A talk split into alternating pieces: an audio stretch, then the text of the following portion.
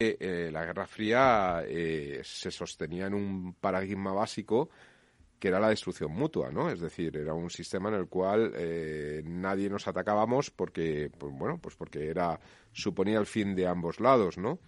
Esto acabaría con ese paradigma, porque China podría atacar a Estados Unidos o a quien fuera antes de que este país tomara la reacción de disparar lo que ya llaman misiles nucleares convencionales, es decir, a lo que es, ha sido hasta ahora las cabezas nucleares, los misiles que portaban las cabezas nucleares, los llaman ya convencionales. Ya son una cosa como... Frente a estos que son, bueno, no convencionales, ¿no? Es decir, de tal forma que ya la superioridad es absoluta, es decir, eh, en realidad eh, además sí, frente a una mayor capacidad de fuego teórica de los norteamericanos, con, con sus grupos eh, navales y etcétera, resulta que la capacidad de acción real es, eh, y la inmediatez de esa especie de guerra relámpago nuclear por parte de China eh, se convierte en más que temible. el, único, el único punto que le dejaría a Estados Unidos una cierta capacidad de destrucción mutua, es decir, de mantener el paradigma, sería ilusión? serían los submarinos nucleares. Porque, claro, eh, China podría atacar todos los objetivos, eh, digamos, en tierra o potencialmente conocidos, pero lo que no podría saber es dónde hay un submarino nuclear sumergido, ¿no? Entonces, la única respuesta que podría tener Estados Unidos o Occidente, me estoy refiriendo también Francia, tiene submarinos nucleares, Reino Unido, serían los submarinos nucleares, no, no, no habría otra cosa, ¿no? Se han convertido no en una pieza importante, sino en, en la única, ¿no? En la única alternativa. Bueno, la verdad es que es em, muy desagradable pensar en ese paso atrás. Vivíamos en un mundo que con todos los problemas eh, y, pues las guerras habían vuelto convencionales otra vez, ¿no? Se, se hablaba de tanques, de aviación, bueno, no es que sea bonito, pero tenía una limitación de, en la capacidad de destrucción. Volvemos a hablar seriamente de guerra nuclear y entre potencias, entre las dos no, y sobre todo grandes lo que, potencias. Lo que demuestra, aparte del tema militar, es que Estados Unidos, eh, bueno, pues yo creo que ha perdido el punch de, de la, del desarrollo tecnológico en muchísimas áreas, ¿no? También hay una noticia reciente de esta semana de la compañía SpaceX,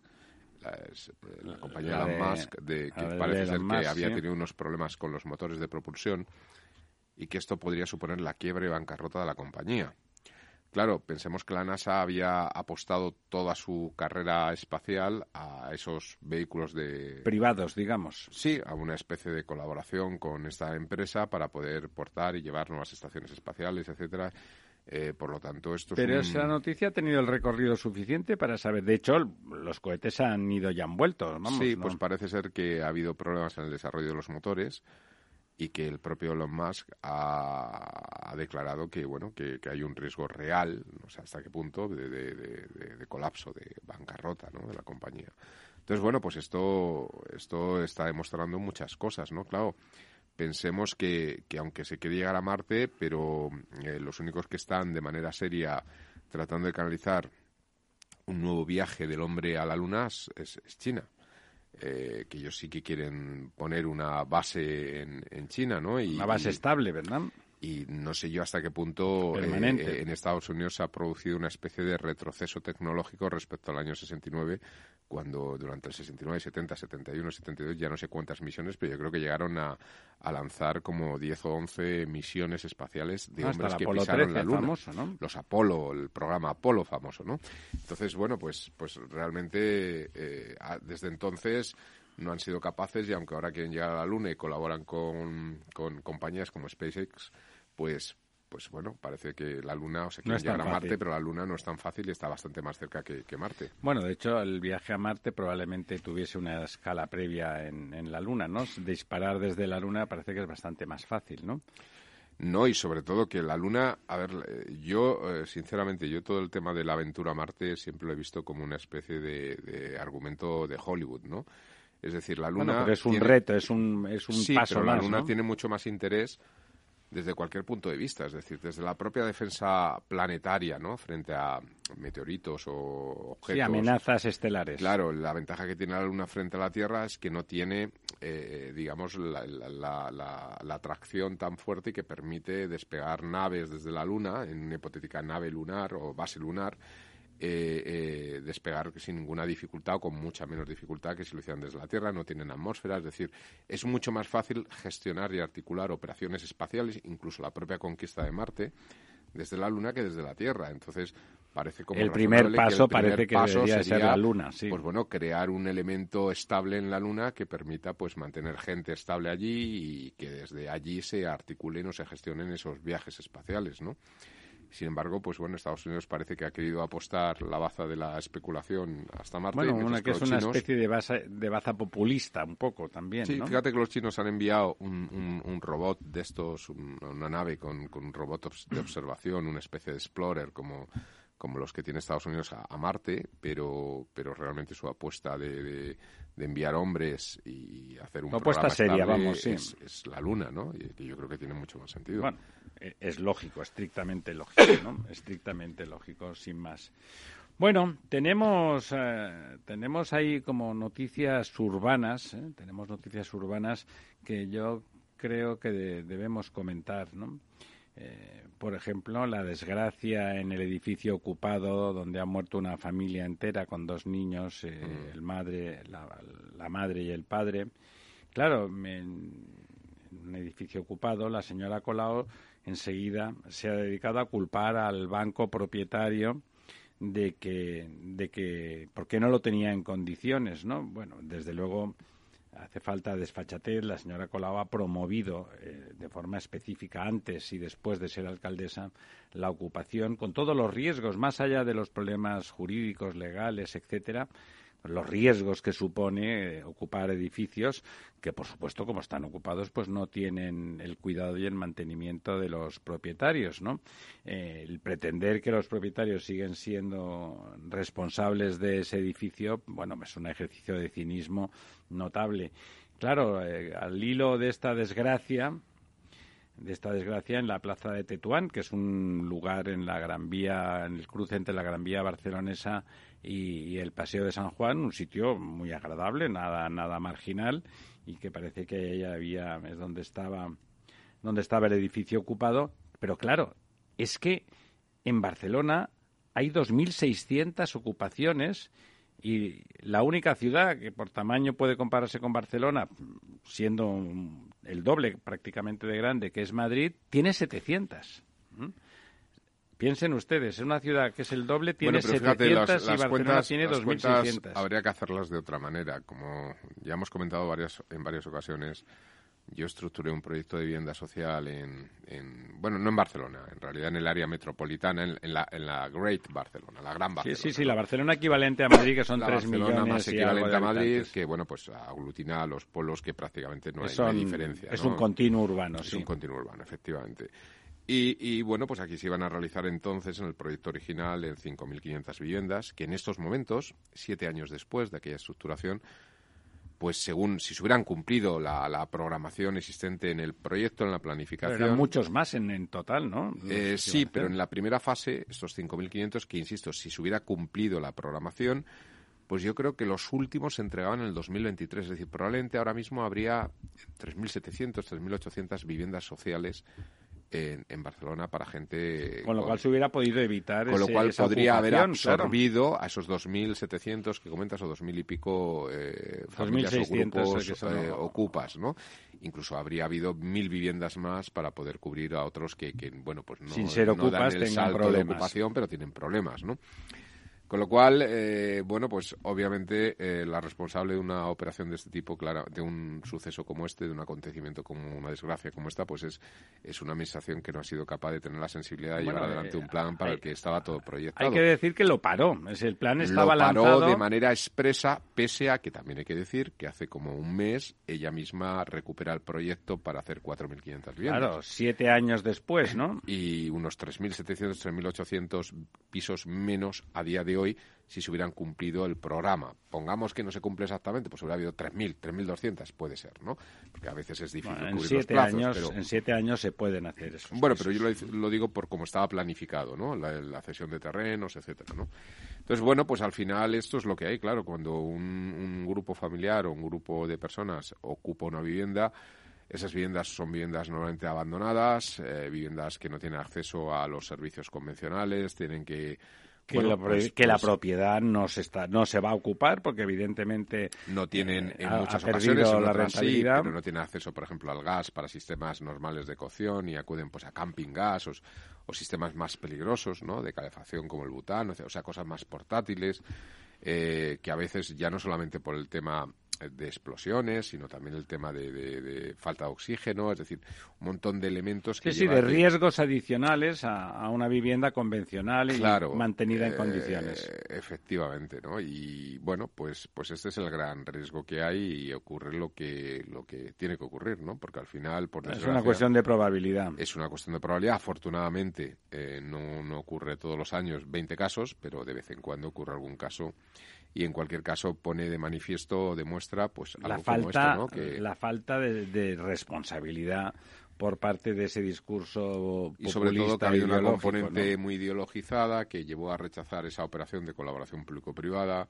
Que además, fíjese, don Lorenzo, tiene que ver no solamente con que, bueno, pues por culpa de eso no hay, hay más gente en disposición de, de, ocupar, como usted ha comentado en alguna ocasión, eh, ahora no sale una licencia nueva porque las condiciones que han puesto en Barcelona para las nuevas licencias pues son leoninas y por lo tanto pues en... claro sí los promotores no pueden promover vivienda libre pero da igual este tipo de personas iría a vivienda social pero es que pensemos si me lo permites vamos en dos minutos nada más no porque yo creo que esto merece la pena contarlo no es decir aquella operación Estoy hablando, pues, eh, en el año 2015, 2014, que, que se, estructuró aquello.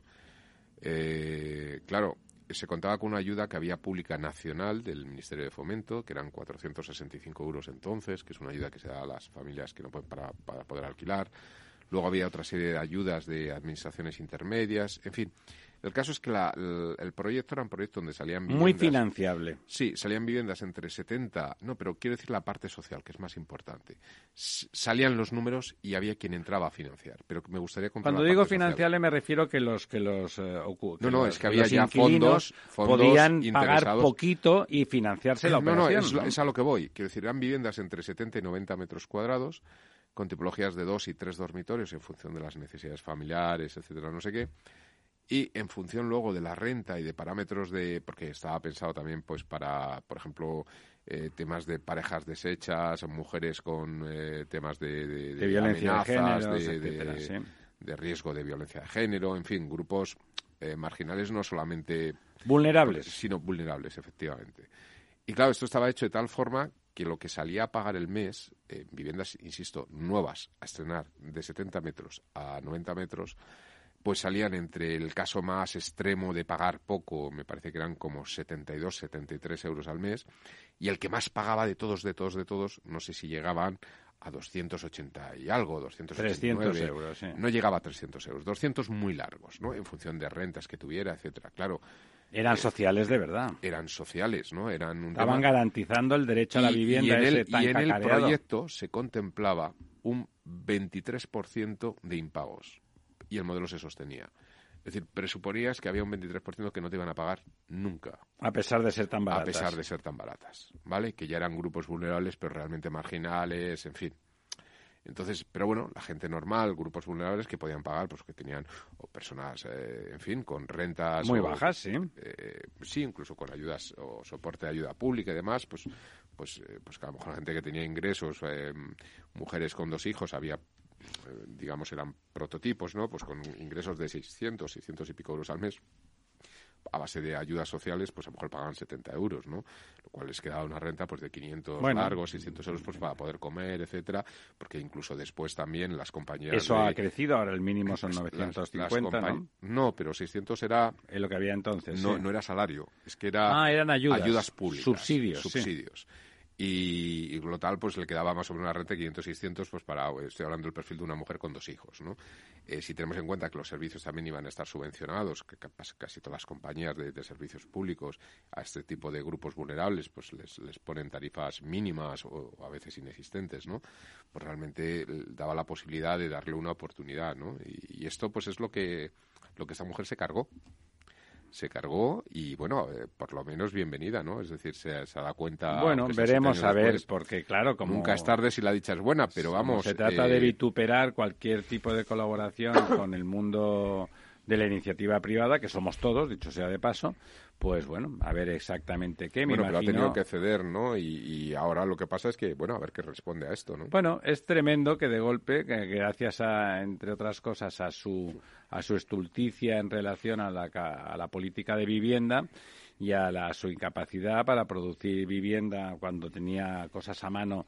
Los números que da usted son son formidables, son realmente rentas sociales, ¿no? No tienen vuelta de hoja, son rentas sociales.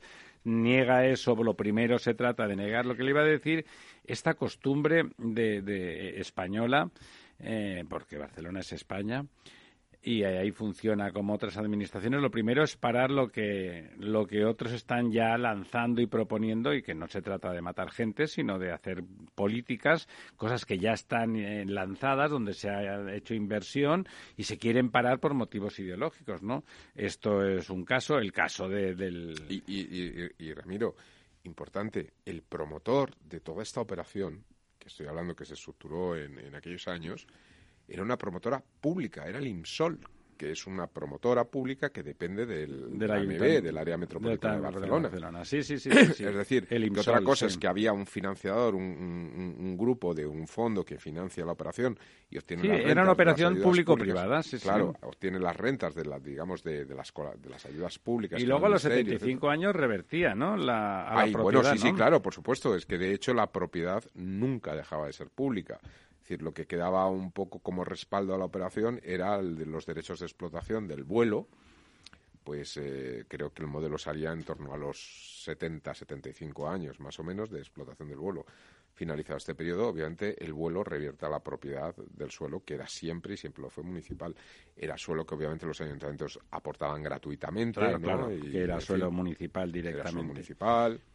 Bueno, uno muy bien situado. El otro tema, eh, el otro tema de esta semana pasada ha tenido también a usted como protagonista parcial. Ha, estado moderando usted una jornada de la Asociación de Ingenieros de Caminos en Valladolid hablando de también de una operación que, que debería relanzar esa ciudad que está tocada que está tocada, que es Valladolid, que está desde la crisis del 2008 no parece que levante cabeza, que tiene a todas las fuerzas vivas de la ciudad preocupados. Es la capital de la región más grande de Europa y capital de la región más vaciada de España. Y por lo tanto, pues bueno, lo primero para que España no se siga vaciando es que las ciudades que están próximas a esos espacios vacíos tengan un atractivo, tengan capacidad de generar riqueza, de dar servicios adecuados y amplios. Estaba usted en la jornada, era sobre el soterramiento del ferrocarril en Valladolid como, como potencialidad, ¿no? Sí, yo tengo que agradecer a la Asociación de Ingenieros de de caminos, eh, que bueno, pese a la rivalidad histórica entre los arquitectos y los ingenieros de caminos, pues han tenido la deferencia, lo cual les honra, de, invitarme como arquitecto pues a moderar las, las jornadas en, en, tanto que entendían que bueno, que era un, un evento urbano donde tenían que hablar no solamente los ingenieros, sino también los arquitectos, que son los responsables legales de, del urbanismo en, este país. Además de los ingenieros de caminos. No, por eso digo, los dos. Quiero decir que son los arquitectos y los ingenieros los, invitó usted también a un catedrático de urbanismo. Eh, participaron dos ingenieros de caminos, eh, dos arquitectos contándome a mí,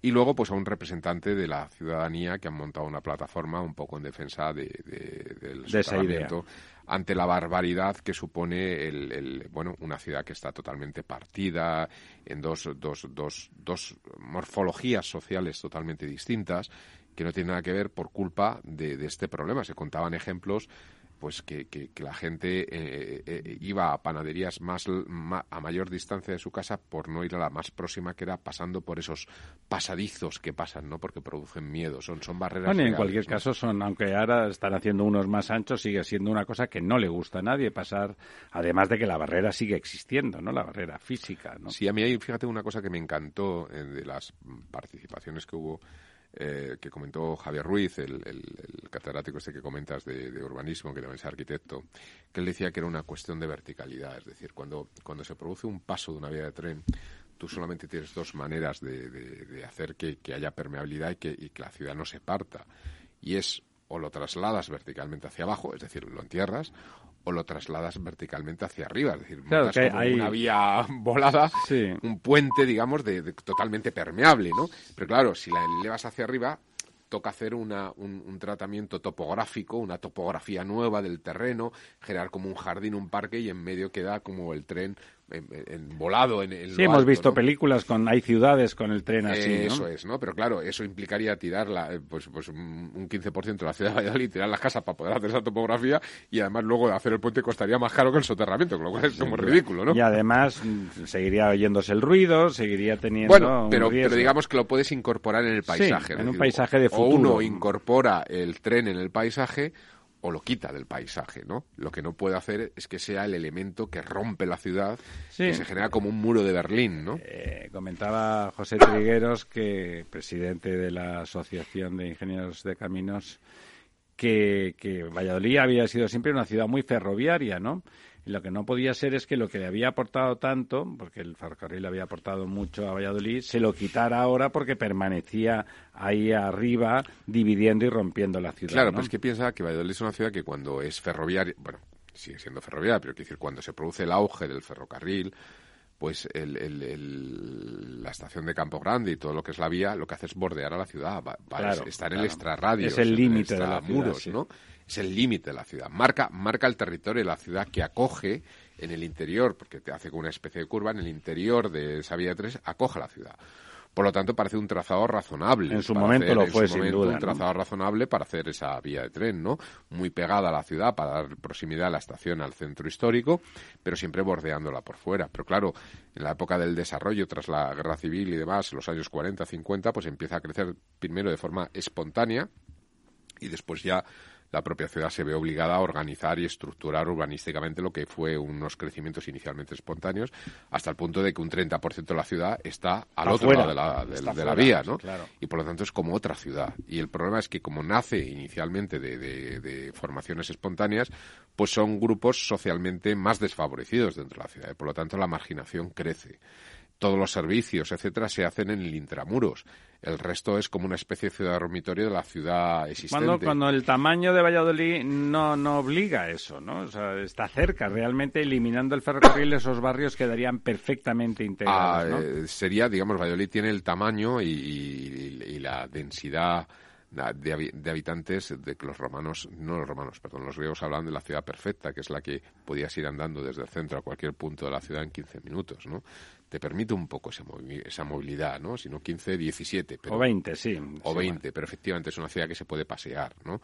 Que es una de las cosas bonitas que tiene Valladolid, además de tener un, centro histórico precioso y una vitalidad y una vida, ¿no? Es curioso, ¿no, don, don Lorenzo, que el alcalde actual, don Oscar Puente, eh, bueno, ni tan siquiera haya reculado. Pues los políticos dicen cosas raras eh, cuando les conviene, pero bueno, no podría, no tendría por qué mantener una posición absurda, porque no hay nadie que esté realmente en contra del soterramiento en Valladolid. Cualquiera con el que se habla, cualquiera al que se le pregunta, dice, hombre, si se puede hacer, pues claro que prefiero el soterramiento, ¿no? Los más prudentes dicen el si se puede hacer Claro, se manipularon los datos, se, habló de mil o de mil seiscientos, incluso, luego de mil millones, cuando en realidad los expertos en su jornada han dicho que está entre trescientos y cuatrocientos como mucho, ¿no? Eh, son números gordos, siempre se puede disparar, pero puede llegar a cuatrocientos, pero claro, eso no son los mil seiscientos. No, claro, ni, los mil, ni tan siquiera, ¿no? efectivamente. Que se podría financiar perfectamente, eh, lo que estábamos diciendo, los,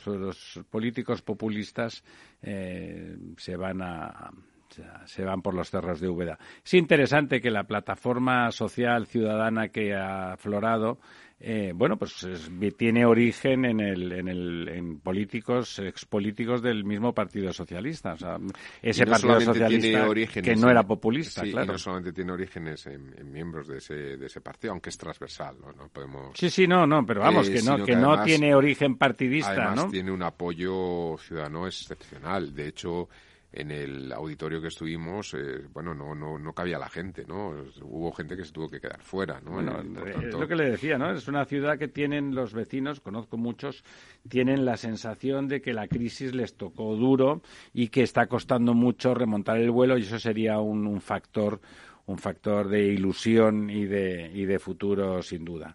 Bueno, son las 10 y 34, casi 35 minutos de la noche y empieza a ser hora de saludar a nuestros contertulios. Volvemos en 30 segundos. La verdad desnuda. Capital Radio. ¿Tienes una empresa y además de ganar dinero, buscas dejar una huella positiva con tu trabajo? Empresas con Impacto. El programa de Capital Radio, dirigido y presentado por Margaret González, es lo que esperabas. Empresas comprometidas con su papel de cambio en temas de igualdad de la mujer, sostenibilidad, economía circular y mejora social. Empresas con Impacto, el programa de las empresas que buscan ganar dinero mientras mejoran el mundo, con Margaret González los jueves de 3 a 4 de la tarde. ¿Te sumas al cambio?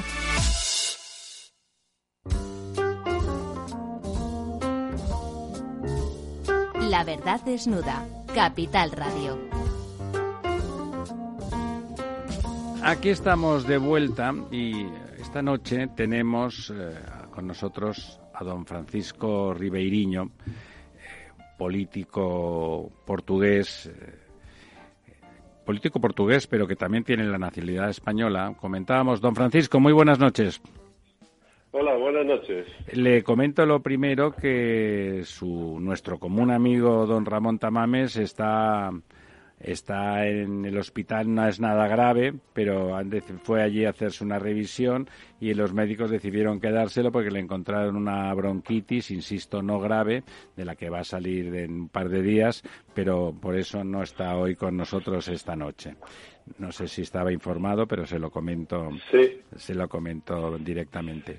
Bueno, comentábamos antes, don Francisco, que siempre los, por lo menos los racionalistas, yo creo que de los dos países, pero vamos, hablo por la parte que me toca, siempre hemos encontrado un poco raro que la relación política de España y Portugal no tuviera una forma, no diré de ser un solo país, pero sí como mínimo de ser una, una confederación, ¿no? Una especie de confederación ibérica.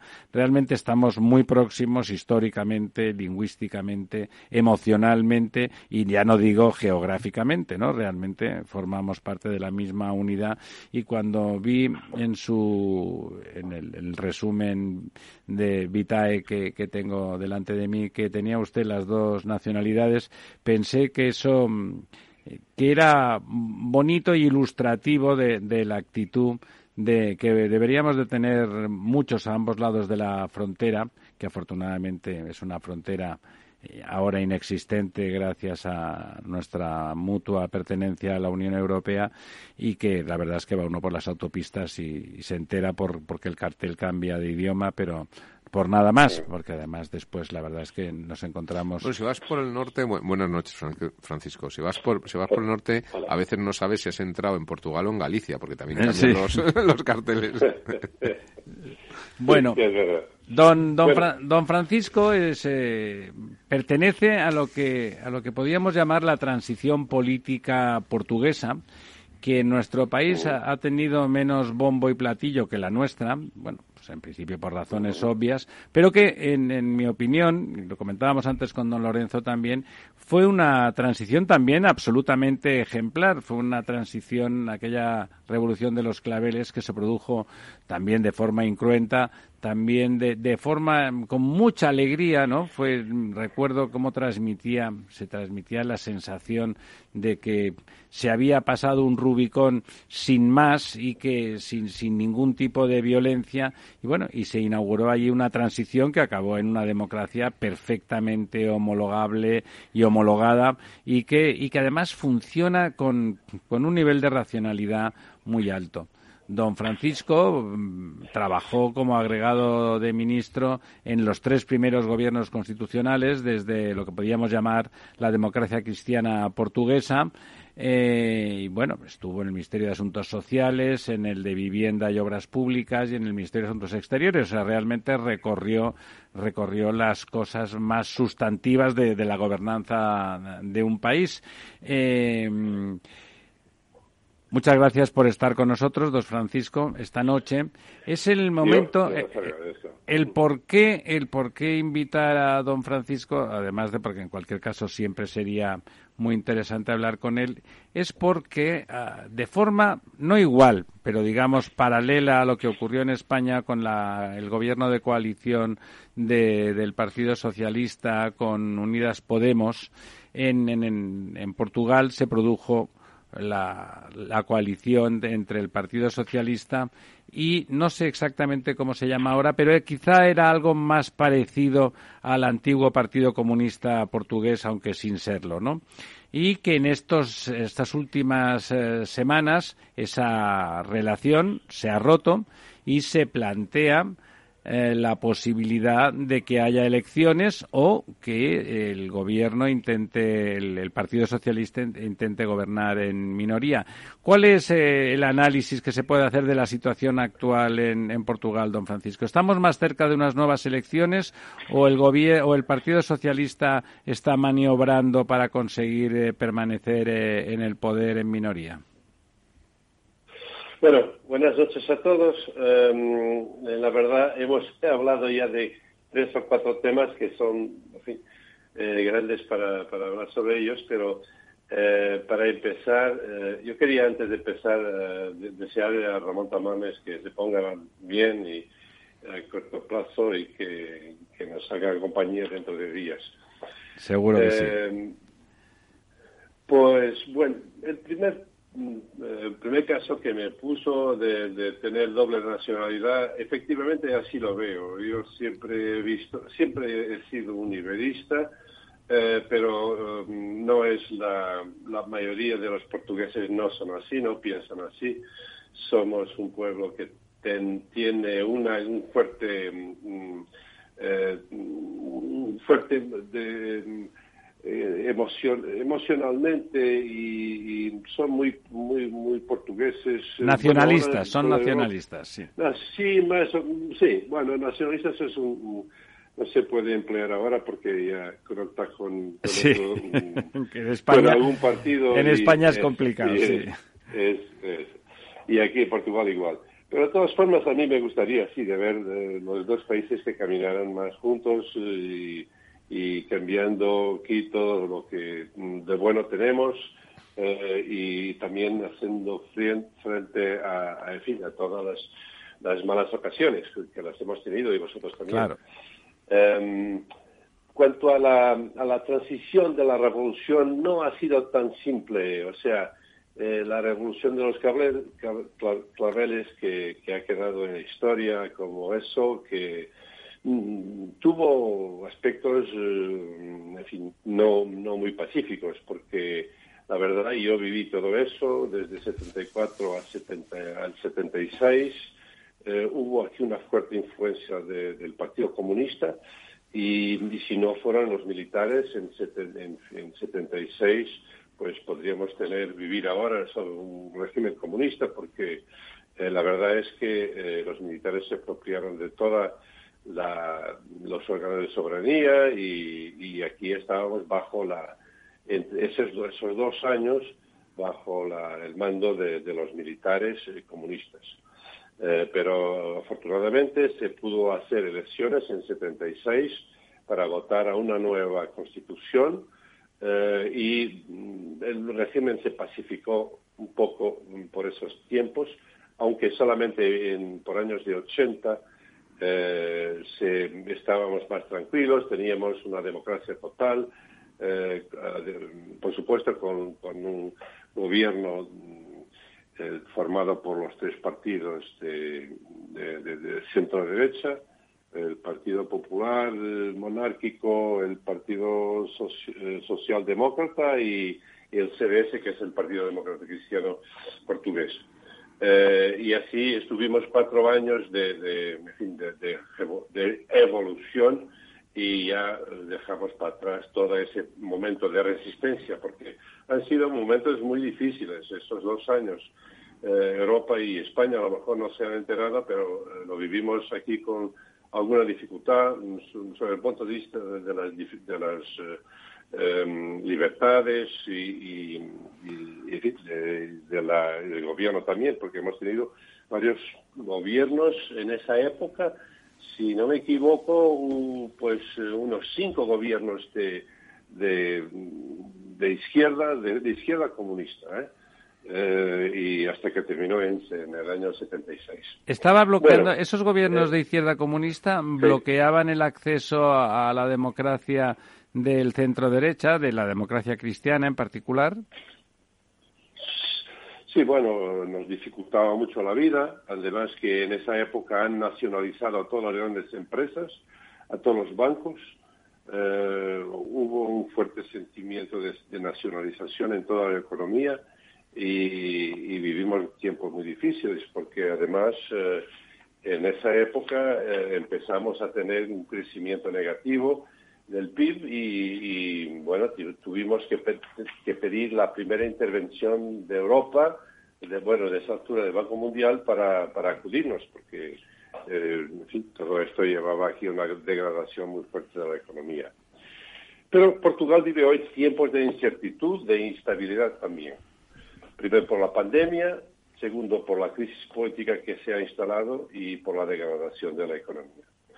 Sobre la pandemia hemos tenido ya, hemos sido ya ejemplo para toda Europa y por otras veces hemos estado en la cola de Europa. Y lo digo porque eh, al principio eh, todo estaba muy desorganizado cuando empezó la pandemia, pero el gobierno subo, el gobierno socialista que tenemos todavía, subo um, organizarse y nombrar a un grupo de militares eh, por un almirante para que tomara cuenta de todo el proceso de vacunación y eso um, fue muy eficaz. No sé si en España lo sabéis enterado, pero eh, este grupo de militares eh, con este con este almirante subieron mm, organizar todo el proceso de vacunas y, y, por eso de alguna forma hoy Portugal tiene más de 80 87 sí, no, en, en España el, Portugal tenía el prestigio de que lo estaba haciendo al principio mejor que nosotros aquí en principio se hablaba de eso que teníais menos incidencia y estabais bueno, pues eh, razonablemente sí, sí, es verdad, es verdad. Pero eh, bueno, ha, habido crisis durante cuando cuando bajaron los casos. Eh, estaba el gobierno estaba un poco sin saber lo que hacer porque bueno era novedad para todos, pero aquí hubo muchos errores por parte del gobierno. en todas formas está creciendo en este momento otra vez en, los meses de octubre y noviembre teníamos como casi 200 casos diarios y eh, ahora las últimas dos, tres semanas subió para 2.500, 2.000, 2.500 y ayer tuvimos 5.000 nuevos casos. Así que está otra vez, eh, además hoy así empezamos otra vez el estado de alarma. En Vaya. Claro, vosotros, Portugal tiene una relación con África muy intensa, histórica, y, por ahí, como viene, la, como viene de África las nuevas variantes, seguramente estáis más expuestos, ¿verdad? Muy bien, es verdad eso, porque además eh, esta nueva variante, la Omicron, eh, ha sido traída, eh, nos enteramos, por un jugador de fútbol que, estuvo en, ese famoso partido, que no sé si habéis, si habéis enterado, porque eh, ha habido un partido de fútbol en que de un lado estaban 11 jugadores, del otro lado estaban 7 y empezaron así y lo terminaron a medio tiempo eh, porque estaban todos infectados eh, y infectados por ese jugador que había estado en África del Sur y que trajo la, esa nueva variante del virus y ahora tenemos ya casi 40 casos de, esta nueva variante. Caramba.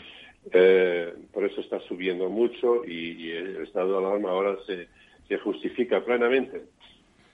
Al todo hemos tenido pues eh, ya como un millón y, doscientos mil casos. Eh, nosotros tenemos una población de diez millones doscientos mil. Claro, es mucha gente. Eh, es mucha gente. y se han muerto ya 18.500 personas hasta el momento por, por el virus, por COVID. así que, bueno, esto es la, un poco, por lo tanto, la, el aspecto, la, lo que la pandemia proporcionó aquí en, Francisco. sí.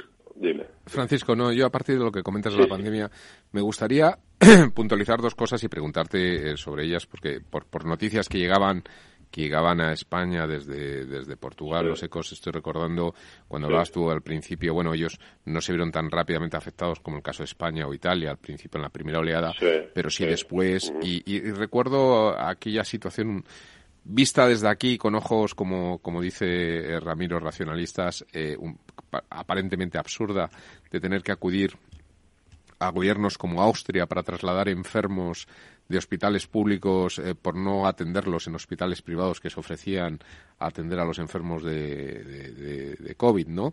Esto fue noticia aquí, ¿no? En Portugal, efectivamente, ¿no? En con, con el gobierno actual. Eh, y, bueno, desde esa situación un poco pues, pues que, no se termina de entender, ¿no? Habiendo clínicas que se ofrecían, etcétera, pues eh, esta especie de ideologización del gobierno que llevaba a preferir mandar con, el incremento de coste que eso supone, porque había que montar aviones hospitalizados, etcétera, a países que se ofrecieron como Austria con la paradoja de que el sistema austriaco, aunque es público, pero es una colaboración público-privada y todos los hospitales son privados, ¿no? Con lo cual es como una especie de decir, bueno, esto, esto parece absurdo, ¿no? Pero contrasta con que, bueno, pues el desde el mes de septiembre aproximadamente, pues uno coge los rankings de países más, más vacunados. Creo que el primero del mundo es Islandia, eh, pero muy cerca, muy, muy a rebufo, digamos, eh, le seguía Portugal, ¿no? Es decir, que realmente se ha hecho una labor también es verdad de concienciación de los ciudadanos, etcétera, pero se ha hecho una labor, eh, digamos, del sistema sanitario. Un bueno, el ejército, como decía Francisco. Sí, pero que, el sistema sanitario también, sí, bueno, pero también ha llegado y en cualquier caso parte de una gestión del, gobierno, ¿no? Dime, dime, Francisco. Sí, sí, es verdad. Eh, hay que apartar aquí dos, dos temas. Uno es de la vacunación, el proceso todo de la, pandemia, y otro es el, eh, backup hospitalar. Y eso se rompió totalmente. Eh, o sea, eh, todo el proceso de vacunación fue muy bien hasta el momento, pero después toda la red hospitalar pública no supo responder a, la crisis. Y hemos, hemos tenido muchas rupturas de, en hospitales. la gente se está, los médicos, los, los jefes se están marchando todos y está la degradación total en el sistema de salud. Eso hay que decirlo también. Además, este es uno de los principales, eh, las principales causas de la crisis política. Yo hablaba de la pandemia, ahora iba a hablar de la crisis política precisamente porque el gobierno está totalmente desacreditado. O sea, eh, Antonio Costa, que es el primer ministro, no tiene ya, eh, ya, no tiene crédito por parte de nadie. La gente está muy harta de este gobierno eh, además, es un gobierno que tiene cuatro o cinco ministros que son faltan a la verdad, que dicen cosas que, la gente no entiende, están totalmente desorganizados sus ministerios eh, y, bueno, la forma de, solucionar este problema sería para el Partido Socialista o hacer un cambio total en el gobierno o dejar que hubiera elecciones. Y eso las, eh, fue el Partido Socialista que es el responsable por estas elecciones. Eh, el Partido Socialista estos los últimos cinco años, seis años, ha, sido, ha estado soportado por los partidos de izquierda, sobre todo por dos partidos, el Partido Comunista y el partido, eh, el bloque de izquierda, que es el Podemos de Portugal. Eh, y esta gente, eh, estos tres partidos tienen una mayoría parlamentaria de cerca de 143 eh, escaños en total de 230 y así que han gobernado durante estos seis años. Pero Antonio Costa mm, presentó, presentó que, sea, mm, se vio que no podía seguir con este gobierno y, tampoco quería cambiar a algunos eh, miembros del gobierno porque este gobierno es todo o gente de familia o, son amigos de, Antonio Costa. Y, le cuesta le cuesta de verdad eh, mandárselos y cambiar, cambiar los ministros. Eso. Por eso eh, y además como sabe que está perdiendo mucha credibilidad en Portugal eh, lo que le convenía más a él era tener elecciones. Y como el presidente de la República había dicho que si el presupuesto del, año 22 no fuera, eh, no fuera aprobado, pues que, habría elecciones. Y, por eso lo digo que los partidos de izquierda querían mm, seguir con el soporte del gobierno, pero claro que hay siempre negociaciones y el Partido Socialista no quiso negociar y no quiso darles, eh, mediante negociación, lo que los otros partidos de izquierda pedían para que pudieran aprobar el presupuesto. Eso es bueno, ¿no, Francisco? Eh, eso ha sido bueno, que no cediera a las presiones izquierdistas, ¿no? Sí, es, una cuestión de conveniencia, creo, ¿eh? Porque, eh, anticipamos, este gobierno estaba en medio del mandato, que son cuatro años, ha cumplido dos y le faltaban todavía dos. Es bueno, pero no sabemos qué, qué es lo que pasa por dentro de todo esto. Lo que sabemos sí es que hay elecciones en el 30 de enero eh, y que eh, tendremos difícil la que va a salir porque... Eh, ¿Qué dicen los sondeos? ¿Qué dicen los sondeos? Sí, eso, eso, eso iba ahora. Los sondeos dan todavía una, una ligera mayoría al Partido Socialista, luego seguido por el partido de la oposición, los socialdemócratas, pero con muy poca, con muy poca diferencia en este momento. Eh, o sea, que lo que va a salir ha sido, va a salir un partido sin mayoría parlamentaria, pero con mayor número de votos, que será o el Partido Socialista o el Partido Socialdemócrata. Si es el Partido Socialista, eh, yo creo que no, no irá a buscar más eh, el apoyo de los partidos de izquierda y intentará mm, tener con el Partido Socialdemócrata, que es su principal oposición, algún soporte, no, no digo de gobierno, pero de parlamento. O sea, que. Puntual, sí. hagan, sí, un puntual eh, año a año y que negocien eh, los presupuestos de cada año. Eh, si gana el Partido Socialdemócrata, todavía no está seguro si van solos o si habrá una coalición pre-elecciones. o sea, si va en conjunto con dos partidos más, con el Partido Liberal. En este momento había tradicionalmente solamente dos partidos de derecha o de centro-derecha, que era el Partido Demócrata Cristiano y el Partido Socialdemócrata, en este momento tenemos otros dos más, que es el Chega, que es un partido eh, muy similar al Vox de España, que está creciendo también, eh, y tenemos también al Partido Liberal que eh, también está creciendo, los sondeos le dan como un 3, 4%. Uh, al Chega ya le dan más, le dan 6 o 7%. Francisco, ¿qué fue de, la eh, de la democracia cristiana en Portugal? hemos tenido aquí, hubo varios, varios fallos en las anteriores direcciones del partido y el partido se cayó mucho. En este momento estamos con cinco diputados. Eh, ahora hay una crisis interna. Eh, eh, hay gente que quería mm, hacer el Congreso antes de elecciones. los que el presidente y la, dirección, que en este momento está no quieren hacerlo porque dicen que no hay tiempo después de preparar las elecciones y, en fin, están saliendo eh, a la prensa muchas declaraciones eh, que, que, en que, son muy tristes eh, para, quien está, para quien está tan cerca del partido como yo, pero, en fin, que se va a hacer y, los sondeos están dando cada vez peores números al CDS. Yo creo que CDS, eh, esta es mi opinión, si va con el Partido Socialista en una coalición pre preelectoral mm, pues podrá mantener los escaños o incluso subir algunos por los efectos de, la ley de ONT, pero eh, si va solo a lo mejor eh, ni los cinco escaños podrá, podrá sacar. ya veremos, ya veremos. ¿A, mm, ti qué te parece eh, qué te parece mejor la idea de que vaya en coalición con los socialdemócratas o preferirías que sí, ¿no? Yo creo que sí, porque eso, em, si van en coalición con los socialdemócratas, hay una potenciación de, de, los escaños, eh, porque estamos hablando de método de Primero, habrá más posibilidad que, que, saque el primer lugar, que es ah, el partido que tiene el primer lugar de, las elecciones, es el que estará encargado de formar el gobierno. claro. Y en segundo lugar, claro, y porque si están tan cerca uno del Partido Socialista, del Partido Socialdemócrata, pues si van con el CDS, pues tendrán más posibilidades de, quedarse en primer lugar, ¿verdad? Además de la potenciación de los escaños por vía de del método de ON, que es importante también. Por eso creo que, para mí, por lo menos, sería lo más lógico y lo más, eh, y, lo más prudente hacerlo en este momento. Francisco, eh, bueno, sí. no, no, no, sigue, eh, perdona.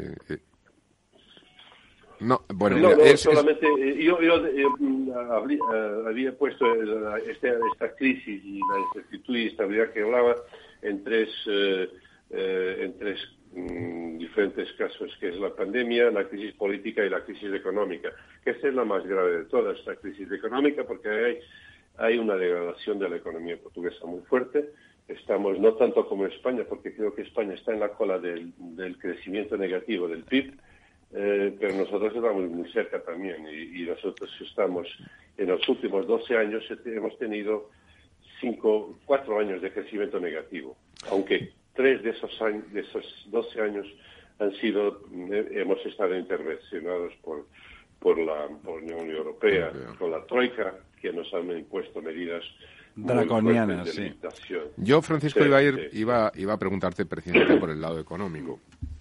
Cuando se produce la crisis del, 2008, que Portugal es uno de los países más afectados, igual que España o Italia o Grecia o Irlanda, eh, dentro de la Unión Europea, em, eh, eh, en Portugal se produce un fenómeno de vuelta, entre comillas, vuelta a la metrópolis, ¿no? Es decir, ya no solo Brasil, sino sobre todo en África, Angola, Mozambique, muchos capitales, digamos, de las, de las antiguas, bueno, colonias colonias, pues, pues vuelven, vuelven a Portugal, entran muy fuerte en el mercado inmobiliario, entran muy fuerte a montar grupos de inversión, eh, de alguna forma compran a precio de ganga bastantes activos de interés del, país. Luego, además, eh, Portugal ha tenido una política mm, que bueno, han tenido todos los países, ¿no? Pero una política especialmente agresiva en cuanto a lo que se ha venido a llamar lo de la visa de oro, ¿no? La, Gold Visa, en cuanto a querer atraer capitales internacionales con unas ventajas fiscales prácticamente de, paraíso fiscal, de exención fiscal durante, no recuerdo si eran 10 o 11 años. Esto ha llevado a que lugares próximos a Lisboa, como, como Estoril o Cascais, pues se hayan convertido en auténticos eh, barrios de multimillonarios internacionales, ¿no? Y, bueno, pues, pues claro, esto contrasta un poco con la situación de, inestabilidad que en estos momentos, es decir, cómo la pandemia la ha golpeado pese a la entrada de capitales eh, que hubo en los últimos, pues básicamente desde el 2010-11 hasta el 2017-18 eh, fue, fue un movimiento de flujos de capital muy potente, ¿no? hacia Portugal, quiero decir. Entonces, un, poco ese contraste, cómo, cómo se ha mostrado esta debilidad pese a esa aparentemente estabilidad de base, de fondo, de dinero que entraba en el país. ¿Han huido estos capitales con, con la pandemia? Eh, eh, algunos sí. Bueno, esos capitales están sobre todo en paraísos fiscales. Pero de todas formas eso es importante. Desde el 2008 eh, la debilidad económica tuvo una fuerte influencia aquí en, y la crisis eh, económica mundial una fuerte influencia aquí en la economía portuguesa. Así que hemos estado cuatro años con crecimiento negativo del PIB. Eh, pero al mismo tiempo había dos fenómenos, uno en Europa y otro en África. En Europa, pues eh, sobre todo de Francia, que con el aumento de las tasas fiscales, la gente se, se vino a Portugal porque aquí había, perdón, había um, condiciones de, de, de, insertarlos, de, obtener una baja fiscalidad y, y así que muchos capitales de Francia y de otros países de Europa vinieron a Portugal. Y eso, sobre todo, eh, el investimento se, se, produjo más en el sector inmobiliario. Por parte de, de, los países africanos eran más otros flujos eh, de, que venían de la corrupción de dinero del petróleo, de, fin, de otras fuentes que pasaban por Portugal. Normalmente el, hijo, la hija de, Eduardo dos Santos, que tenía aquí un, imperio eh, en Portugal, comprándose empresas y, invirtiendo eh, en bancos y empresas con dinero que venía de, los petrodólares de, de Cabinda, de Angola. Eh, o sea, y eso también como muchos angolanos que vivían en esa, eh, que pertenecían a esa clase, pues se vinieron a Portugal a comprar pisos, eh, como también de China y de Rusia. Eh, y, el Visa Gold, como decías muy bien, pues eso proporcionó a que mucha gente viniera aquí, invirtiera el dinero aquí en vivienda. Por eso, la boya de, de inmobiliaria era el contraste perfecto con, con, la, con la situación económica del país, eh, que era negativa y, sin embargo, esta gente, pero lo que trajeron y, el crecimiento que hicieron en Portugal no fue suficiente porque no tenía todavía expresión en, en, el PIB, en la producción de riqueza del país. Pero mm, eh, sí, fue importante. Eh, en este momento ya creo que está suspenso el Visa Gold porque mucho dinero que entró fue dinero de corrupción y, los tribunales ahora están llenos de procesos buscando de dónde viene el dinero, de para dónde va y, en fin, eh, por eso se suspendió esa, esa operación de Visa Gold. pero no solamente eso, como eh, tendría aquí. Eh, yo creo que aquí nosotros tenemos algunos problemas de la economía que son eh, estructurales. Eh, primero es la baja productividad, porque nunca hemos tenido la baja productividad se debe sobre, todo a, falta de cualificación, a bajos salarios y también una cultura de, que no, de empleo que no es muy buena. Hay muy, poca gente con empleo estable. Eh, eh, se produce mucho aquí el em, empleo temporario y todo esto eh, es malo para, para la productividad de un país. somos en este momento, además que tenemos gente mayor trabajando, somos el tercer país con más gente arriba de esos 74 años trabajando. Y, esta gente son casi 12%, 12 de la población que trabaja en Portugal. Así que es, la media comunitaria creo que, está por unos 5,7%. Es el doble, más del doble. Eh, además, sí. más del doble. Eh, con menos productividad que nosotros, solamente Bulgaria, Grecia y Letonia. Así que estamos en la cola de este, de este, de la productividad, como estamos casi en la cola de todos los de, todas las eh, clasificaciones que, hay de los países europeos, en lo que sea. Eh, siempre que entran eh, países, siempre que, la Unión Europea acepta más países, todos los países nos ultrapasan, Polonia, Hungría, República Checa, que eran tenían que valores muy muy bajos y, están ultrapasándonos a todos. ¿Y en, y en empleo cómo estáis, eh, Francisco? ¿Cómo está el, nivel de eh, paro?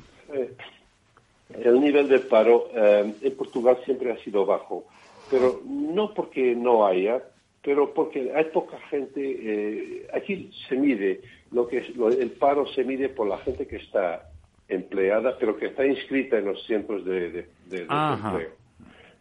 Por eso tenemos como, creo que en este momento estamos con un 6%. Pero porque no se eh, apuntan al, centro de paro, ¿no? Porque no se apuntan, sí, porque solamente 56 o 60% por ahí de la población que trabaja está inscrita. Así que, eh, y, a veces estos 5% son muy, eh, en fin, dicen poco, no, no, no, dicen toda la verdad. Pero de todas formas sí que hay, hay una eh, aquí eh, hay pensiones sociales eh, que se mucha gente viviendo con las pensiones sociales, pero tenemos también un, gran nivel de, pobreza en Portugal. yo creo que tenemos como casi un 16% de gente que vive con menos de 500 euros al mes. Así que. Realmente una renta muy baja. Es, muy baja y, y así por eso la economía por todo por todo esto no crece y porque en fin, las políticas también de, los partidos socialistas que en los últimos años hemos tenido eh, la, la, gran mayoría del Partido Socialista desde el 2006 hasta ahora ha sido siempre el Partido Socialista gobernando con sesión de cuatro años Don Eh, Francisco, se nos del- acaba el tiempo, pero le, le- le- le invito porque vamos a, vamos a seguir con interés, como siempre, en España las elecciones portuguesas y le invito que cuando se acerquen esas elecciones vamos a revisar cómo están esas encuestas y después, a la semana siguiente, vamos a revisar, si te parece con usted y ya seguro con el profesor. Tamames, el resultado de esas elecciones que esperemos sean lo mejor para, para nuestros hermanos en Portugal. Don Francisco, muchísimas sí, gracias por claro estar con sí. nosotros. Yo, yo le agradezco. Hasta luego. La verdad desnuda. Ramiro Aurín. Capital Radio. Inversión inmobiliaria acompaña al mercado inmobiliario en este nuevo ciclo. Todos los jueves de 10.30 a 13 horas, el inversor encontrará las claves para realizar su mejor inversión. La mañana de los jueves en Capital Radio tomamos el pulso al sector inmobiliario. Noticias, análisis de mercado y debates donde los protagonistas del sector podrán contar en primera persona los retos a los que se enfrenta el ladrillo. Inversión inmobiliaria pone la voz al sector inmobiliario. Aquí, en Capital Radio.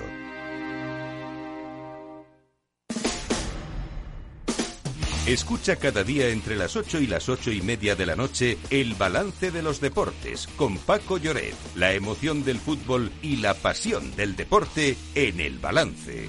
Capital Radio. La verdad desnuda. Con Ramiro Aurín.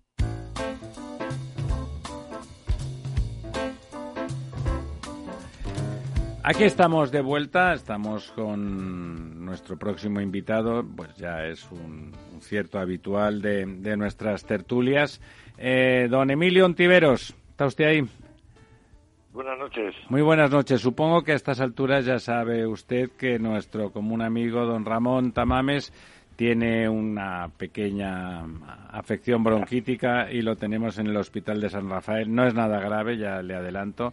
No llega a tener ni fiebre, pero los de los médicos han querido quedárselo porque a pesar de su habitual lucidez que mantiene y la, perti- la, pertinez- la pertinencia de su de su trabajo siempre siempre casi explosivo, pues han querido tenerlo con sus 88 años en observación. Eh, dicho eso, le agradecemos, eh, como siempre, eh, su presencia con nosotros. Ya saben, don Emilio Antiveros es un- una persona bien conocida de nuestra audiencia, doctor y licenciado en, en Ciencias Económicas, catedrático de Economía de Empresa en la Universidad Autónoma de Madrid, de la que fue vicerrector durante cuatro años y fundador y presidente de la empresa Analistas Financieros Internacionales. Eh, bueno, total, es una, una de las eminencias económicas en nuestro país y es una voz siempre respetada y consultada. Y por eso le paso la- el testigo de la primera pregunta a su a su compañero de profesión, eh, nuestro economista también en la mesa, no solo porque estando don Ramón, el primero es don Ramón, pero tiene que ser. don Lorenzo Dávila, por favor. Le, Muy buenas noches, eh, don Emilio. Bueno, a mí, Hola, a mí me gustaría preguntar, yo creo que el tema más ah, candente, bueno, hay muchos, ¿no?, que, afectan al tema económico, pero que yo creo que afectan a, los ciudadanos y sobre todo en este momento que estamos ya en las puertas de- de- del gasto navideño, es la inflación, ¿no? Es decir, estamos en, en tasas de inflación que no se veían desde, desde hacía décadas y, y bueno, pues eh, parece que pese a que en un principio desde todos los bancos centrales anunciaban un poco la temporalidad del, del proceso inflacionista, pues parece que, que- que está costando eh, poder revertirlo y que, que parece que, que puede haber saltos cualitativos en los próximos meses que podrían llevar a estabilizar estas tasas de inflación y con ello pues arrastrar eh, a los tipos de interés, ¿no? Eh, y, y, por lo tanto eh, con lo que eso implica en cuanto a una posición de, de- de crecimiento en el crecimiento económico. ¿Qué, opinión tiene sobre, sobre el tema de la inflación, eh, Emilio? Bueno, efectivamente es, es un elemento, es un obstáculo eh, importante en el proceso de recuperación de todas las economías.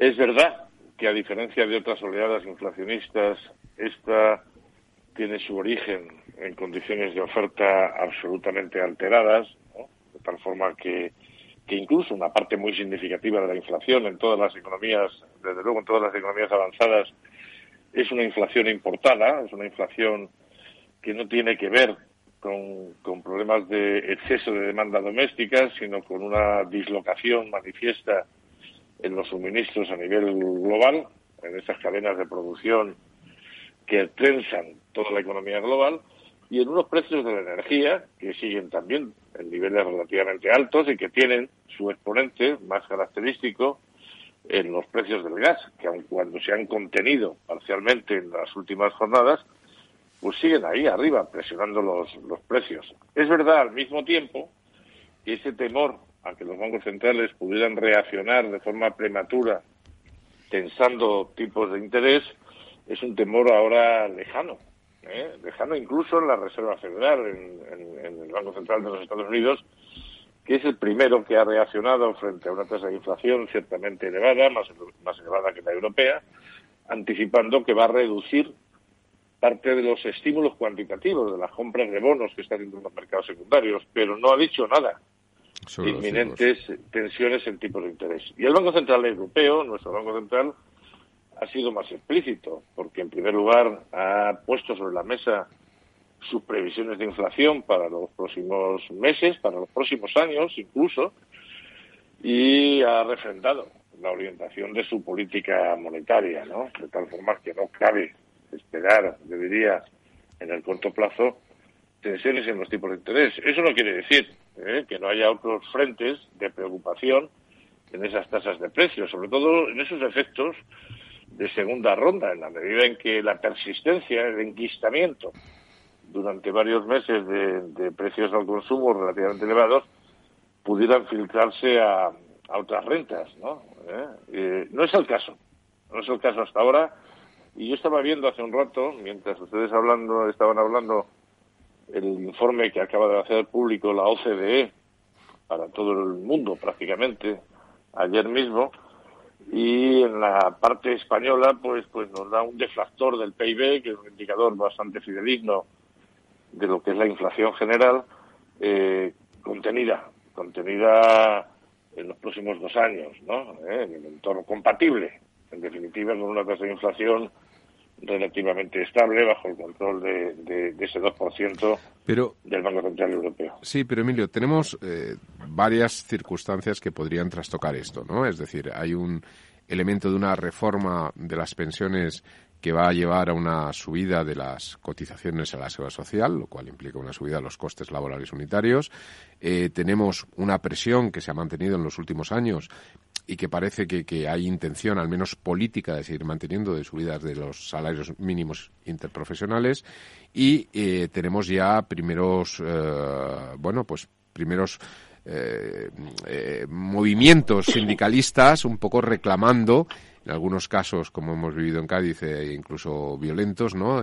Donde están, pues, reclamando, pues, también una, una mejora o un, una especie de, sostenimiento de los poderes adquisitivos que se han perdido con estos niveles de inflación. Si se da este salto eh, cualitativo a trasladar este proceso de inflación, que podría ser temporal por esa, digamos, eh, dislocación del proceso de oferta a nivel internacional, pero que, se, da ese salto a, a, alguna forma consolidarlo en la subida salarial, esto ya empieza a ser un poquito más preocupante, ¿no? Insisto, también junto con esa reforma de las pensiones, es decir, que, que podemos estar viviendo como en el caso español se puede producir un diferencial respecto a otras economías de nuestro entorno que nos hagan eh, pues caer en una pérdida de, competitividad, ¿no? ¿no? Sí, sí, podría ser, ¿no? Si, si, hubiera un movimiento generalizado de traslación a salarios. Hasta ahora no lo está haciendo, ¿no? Eh, la, el retoque en pensiones es una variación de rentas relativamente limitadas, ¿no? Cuando uno compara con el conjunto de las rentas las rentas del trabajo, las, las rentas subsidiadas, las pensiones en el conjunto del país, ¿no? Eh, hasta ahora yo me refiero a, las cotizaciones, no, no a las pensiones, a las cotizaciones a la seguridad social, ¿no? Sí, o sea, los incrementos previstos, por ejemplo, el tema de autónomos, ¿no? Para los próximos años que van. Claro, pero, pero todo eso va, va a depender mucho de la traslación a precios, ¿no? Eh, ahora le hablo como, como, empresario que ocupa 230 y 230 y tantos profesionales en AFI, ¿no? Ya me cuidaré muy mucho yo de, de, trasladar a mis precios incrementos salariales, ¿no? Me cuidaré muy mucho si las condiciones competitivas siguen siendo tan intensas como hasta ahora. Y las empresas españolas están mostrando hasta ahora una contención en precios finales clara. Lo estamos viendo desde luego a nivel internacional. La competitividad internacional de las empresas españolas no solo no se está reduciendo, ¿no? sino que hay un dato que muchas veces pasamos por alto y a mí me parece muy significativo de la vitalidad, sobre todo de algunas medianas empresas, que es el incremento de las exportaciones. Las exportaciones españolas están creciendo por el 11%, pero la OCDE nos dice que, que, van a seguir creciendo a ritmos del 11,7%, ¿no? ¿Eso qué quiere decir? Quiere decir que, aun cuando se soportaran en algunos sectores, ¿no? En algunos sectores, no de forma generalizada, la evidencia hoy, la, la observación de los datos es que no hay una traslación a rentas ni a tarifas, etcétera, ¿no? Y la mejor prueba de ello, de esa no traslación, es ese, esa brecha tan, tan acusada que existe entre el componente general de precios y cuando los precios se le quitan los alimentos frescos y, las, y la energía y nos vamos a la subyacente. la, subyacente en España sigue estando por debajo del promedio europeo, ¿no? Eso quiere decir que hasta el día de hoy ese temor no se ha concretado. No lo descarto, ¿eh? cuidado, porque los comportamientos Pero eh, eh, Emilio, hay sectores... empresas, etcétera, son, son, son, son imprevisibles, ¿no? Pero, pero yo creo que las condiciones competitivas van, van a obligar en muchos sectores a ser prudentes con los precios finales, ¿no? pero Emilio también depende del sector, ¿no? Quiero decir, tú hablas de aquellos sectores que tienen la posibilidad de exportación, pero estoy pensando, por ejemplo, y esto es noticia de prensa de los últimos meses, de la subida de los mercados internacionales de muchas commodities como, como el acero o, como, o como las, la propia energía ha llevado, por ejemplo, a que, a que un porcentaje muy elevado de, de, contratas de obra se hayan tenido que abandonar porque, porque los márgenes ya van tan estrechos que realmente la subida de materiales han dicho pues que haga la obra otro, ¿no? O sea, no, no puedo seguir. Directamente no hay margen. Cuando tú dices que ya te cuidarás mucho como empresario de trasladar a precios, todo tiene un límite, ¿no? En servicios es más fácil. Porque hay un punto en el cual el margen eh, está tan apurado en mercados muy competitivos, efectivamente, donde hay menos valor añadido que los servicios, la cosa está muy complicada, ¿no? Claro, lo que, lo que quiero decir es que incluso en los servicios, ¿no? En los servicios de nuestro país es una potencia, sobre todo en turismo, ¿no? Eh, bueno, los contactos con empresarios ponen de manifiesto que cuidado, cuidado con sacrificar la tenue demanda que se puede ahora reactivar, sí como consecuencia de otra vez de una variante adicional de bueno exacto eso lo quería preguntar don Emilio. Cómo cómo va a afectar Omicron y toda la psicosis que supone ya no le digo desde el punto de vista sanitario que no es un negociado claro. pero esa psicosis nueva eh, cómo qué pasa con las con las líneas aéreas con el con la con la, la hostelería eso es más preocupante eso es más preocupante mucho más preocupante en mi opinión ahora mismo que el repunte de la inflación porque nos podemos encontrar con que si efectivamente esta variante, este dichoso Omicron, eh, cobra personalidad, que se vuelvan a observar restricciones a la movilidad, que se vuelvan a decretar eh, variantes de confinamiento, ¿no? que se paralice en definitiva eh, el movimiento. determinados sectores, determinados sectores. A mí me da pavor, porque contábamos hasta hace apenas unos días con que el verano de 2022 podría volver a ser el verano del 2019, o casi, con aquellos 83 millones de entrantes, con aquellos 90.000 millones de euros de ingresos. Me da muchísimo más miedo el estancamiento que el temor a que haya en los próximos dos años un repunte eh, significativo en la, en la inflación. ¿no? Me, da pavor ¿eh? que volvamos a ver eh, una Semana Santa otra vez eh, eh, acusando eh, los efectos de menores visitas, que en determinados sectores, como el del automóvil, veamos otra ralentización, etcétera, ¿no? Esa sí es una, una, una, una preocupación, porque porque objetivamente la experiencia nos dice que como efectivamente el Reino Unido o Alemania o Francia son nuestros grandes clientes, claro claro, empiecen a establecer restricciones a la movilidad, eh, bueno, tenemos un problema. ¿eh? Tenemos un problema. Nosotros somos una potencia turística. ¿eh? Y, y, cualquier, cualquier obstáculo a la movilidad da el rastre. Ahora mismo la principal preocupación de los operadores turísticos, de los operadores hoteleros que hay en, en la costa española, no es qué va a pasar con los precios finales, no es si van a perder competitividad del precio por, por cama, es que venga el eh, cliente, ¿no? Que el cliente es venga. Es que venga el cliente, es que venga el cliente y que el gobierno de turno no se cure en salud, ¿eh? como ya ocurrió. Y nos encontremos con que Alemania, eh, tratando de, ponerse la venda antes de la herida, pues, pues, pues, pues, pues, limite bueno, ahí, don Emilio, al menos es verdad que España está en una situación sanitaria mejor que el resto de Europa, así como al principio. Y eso es un eh, factor muy, muy, muy importante. Esa exhibición que hemos hecho, ¿eh? que, estamos haciendo el conjunto de los ciudadanos, ¿no? las instituciones también, cuidado, el sistema sanitario también. Es decir, liderar el número de vacunas sobre el total de la población pero al mismo tiempo dar ejemplos, ¿no? de, en general, de, un comportamiento responsable, es, es la principal credencial para que efectivamente estos países no sacrifiquen las vacaciones de sus ciudadanos y sepan que viajar a nuestras costas, a nuestro país... Es más seguro que quedarse en casa. Es mucho, es mucho más seguro, efectivamente. Esa es la, esa es la respuesta, ¿no? Y es ahí donde tenemos, en mi opinión, a mí es la principal preocupación, ¿no? Porque asumo, asumo lo que está diciendo la OCDE, el Banco Central Europeo, el Banco de España, etcétera, ¿no? Tenemos un problema de inflación durante unos meses, pero efectivamente no subyace, nunca mejor dicho, ningún peso interno que nos haga diferenciarnos en términos de, inflación, en términos de deflactor del PIB en última instancia. Sin embargo, sin embargo, si del entorno internacional nos viene otro viento paralizador de la actividad económica, ustedes comentaban antes, ¿no? Cómo España durante el 2020 sufrió la contracción del PIB más acusada. en primer lugar, por la Unión Europea, sí. Claro, por nuestro sector servicios, pero también por un censo empresarial más débil que el promedio de Europa. Nosotros tenemos 3.350.000 empresas, pero como saben muy bien, el 96-97% son microempresas. Quiere decir que cuando vienen maldadas, la tasa de mortalidad empresarial se eleva.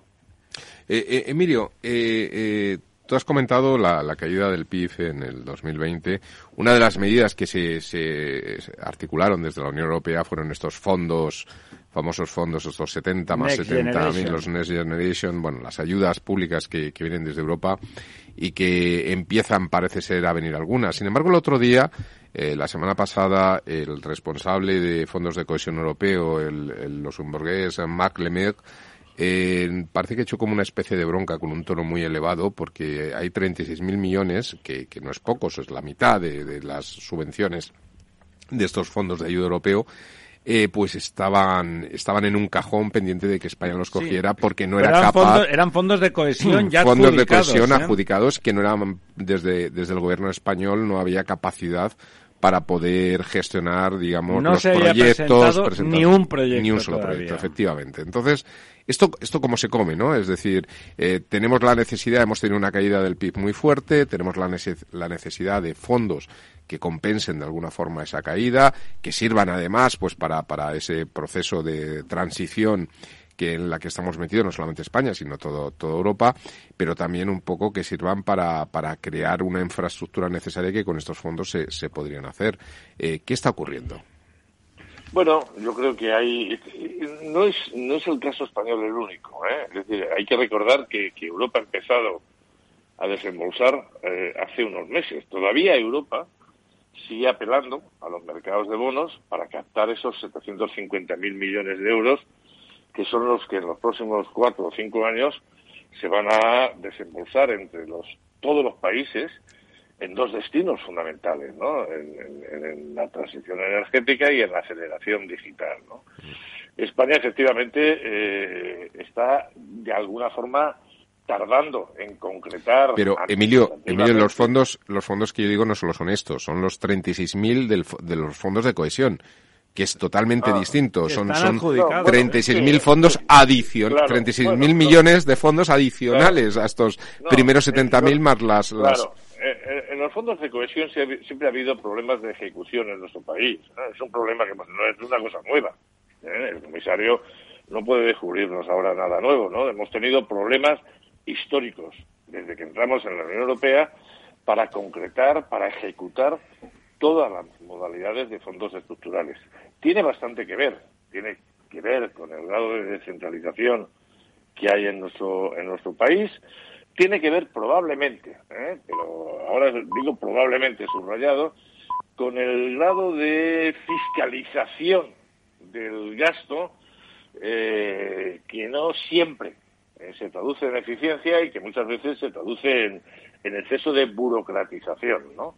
El capítulo de los fondos estructurales está ahí, ¿no?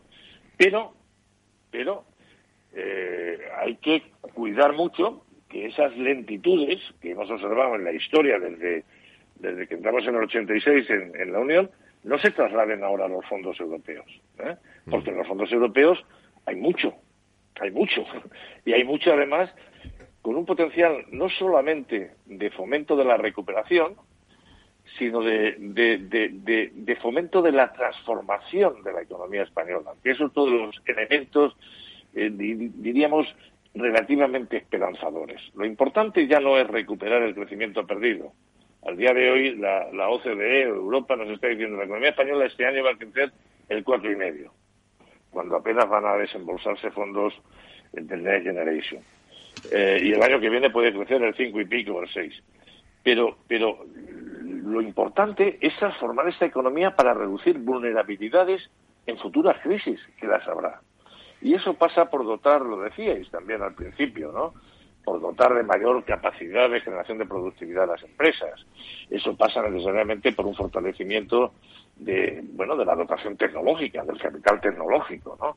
Eso pasa también ¿eh? por el fortalecimiento de- del capital humano, pero pasan por infraestructuras digitales, etcétera, etcétera, ¿no? De todas formas, eh, siendo no siendo muy muy muy muy pesimista, imaginemos que España fuera un país eh, tocado por la mala suerte y que tuviera problemas para concretar a tiempo, a un tiempo rápido, la concreción de sus fondos europeos, ¿no? que son bastantes. ¿no? Recordemos que España va a ser el segundo país en recibir fondos del Next Generation. El hecho de que el resto de Europa reciba 600 y 600 mil millones quiere decir que los clientes de las empresas españolas quiere decir que Europa va a tirar. Es decir, podemos ser escépticos en relación a, si gastamos parte de los fondos eh, del Next Generation el año que viene en su totalidad o no. Pero, pero el hecho de que Europa reciba 600 y pico mil millones quiere decir que, que- que vamos a tener locomotoras que pueden tirar de nosotros. Que clientes, que podemos tener clientes, eh, que ahí hay clientes Obvio, potenciales, ¿no? Porque, ¿Por qué? Pues porque el 34,1% del PIB español son exportaciones. Esa es una transformación que a los que tenemos ya cierta edad nos llama mucho la atención. Yo nunca había visto un dinamismo exportador, nunca había visto una propensión exportadora en el seno de la economía española superior a un tercio del PIB. Eso quiere decir que, que- que- empieza a haber una especie de regeneración de la especie empresarial que asume los retos de competitividad. Si además tenemos claro que el 60%, grosso modo, de lo que vendemos lo vendemos en Europa, que Europa se esté planteando, que Europa esté desembolsando, esté regando, valga la expresión, en un horizonte plurianual, cuatro, cinco, cinco años, 750 mil millones de euros. Bueno, aunque fuéramos aquí torpes, mancos, eh, muy mal se tiene que dar para que nuestras empresas no vendan un poco más. Muy mal se tiene que dar para que en ausencia, en ausencia de propagación de virus, no acudan a llenar nuestros establecimientos hoteleros y a visitar nuestro país. Muy mal se tiene que dar para que no haya inyecciones, por ejemplo, en los fondos de capital riesgo. Una de las cosas que también me llama favorablemente la atención es cómo está creciendo eh, el capital riesgo en Europa y en particular en España. Es verdad, diréis, es que el punto de partida era muy bajo, cierto. pero la tasa de variación, la tasa de aumento de inversiones en fondos de riesgo es sorprendente. Y además hay una cosa que a mí particularmente me agrada mucho más, y es que de todos los aumentos en, las inyecciones, en el funding del capital riesgo, el 80% es capital extranjero. Quiere decir, el extranjero está viendo que, que, que, hay probabilidades claras de crecimiento a largo plazo en una economía cuando se le meten 140.000 millones, en una economía que tiene una exportación del 34% y que exporta básicamente a sus vecinos, ¿no? Y en una economía, subrayo, que ha mejorado la especie. Es decir, una, economía en la que empezamos a ver medianas empresas en la España profunda. Muchas veces cuando hablamos de empresas pensamos en el IBEX, pensamos en la aristocracia empresarial. No, no, hay que pensar un poco más abajo, ¿no? Y la franja de medianas empresas en este país está mejorando, entre otras cosas porque está mejorando la, la calidad de la función empresarial. Porque empezamos a ver, yo me empiezo a encontrar antiguos alumnos míos llevando las empresas eh, familiares, alumnos que eran buenos y que a lo mejor hicieron antes una oposición o quisieron trabajar antes en un banco, pero que empiezan a asignar sus esfuerzos a, dirigir eh, empresas, ¿no? Y dirigir empresas hoy es aguantar el reto competitivo, ¿no? Yo creo que hay unos fundamentos ¿Eh?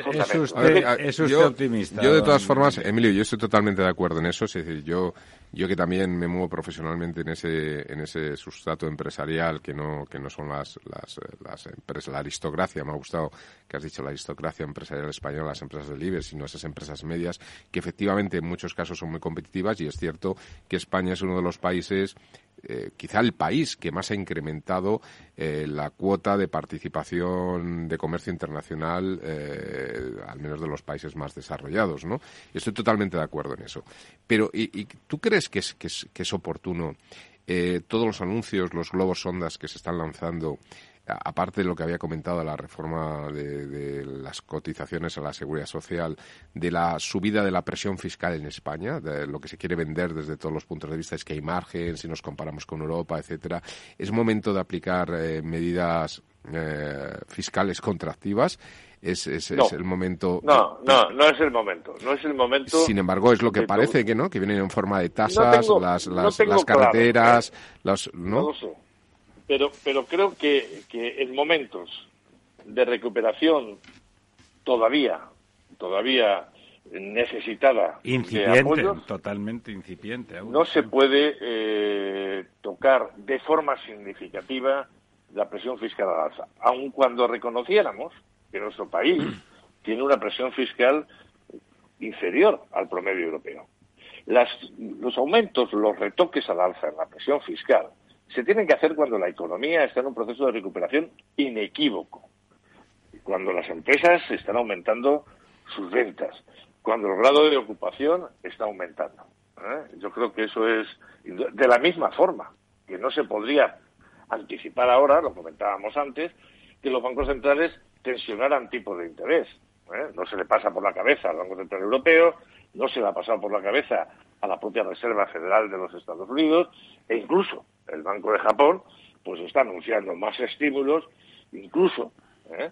más adecuación de la política monetaria. Las políticas no pueden ser anticíclicas. Ahí nos queda el recuerdo, también lo señalabais vosotros antes, de cómo se trató terapéuticamente la anterior crisis, la del 2008-2009.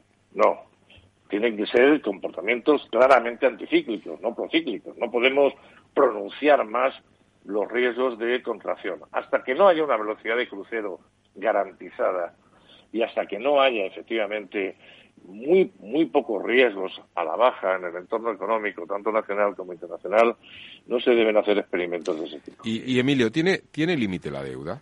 me refiero a la deuda pública, ¿no? Aunque también, aunque también la privada. Es verdad, es verdad que la inflación que estamos viviendo eh, supone un, bueno, suponía. No, no, la inflación en estos momentos lo que está haciendo lo que está haciendo es recaudar más, en primer lugar recaudar más a través de los impuestos eh, indirectos y, por otra parte, bueno, las deudas siempre están ancladas en términos nominales y no reales, ¿no? Con lo cual es una especie de, impuesto de impuesto silencioso, ¿no? Es verdad que la inflación siempre ha sido un cómplice de los deudores, ¿no? Pero eh, lo primero que tenemos que eh, hacer es contextualizar nuestra deuda pública. La deuda pública de todo el mundo está en máximos históricos, ¿eh?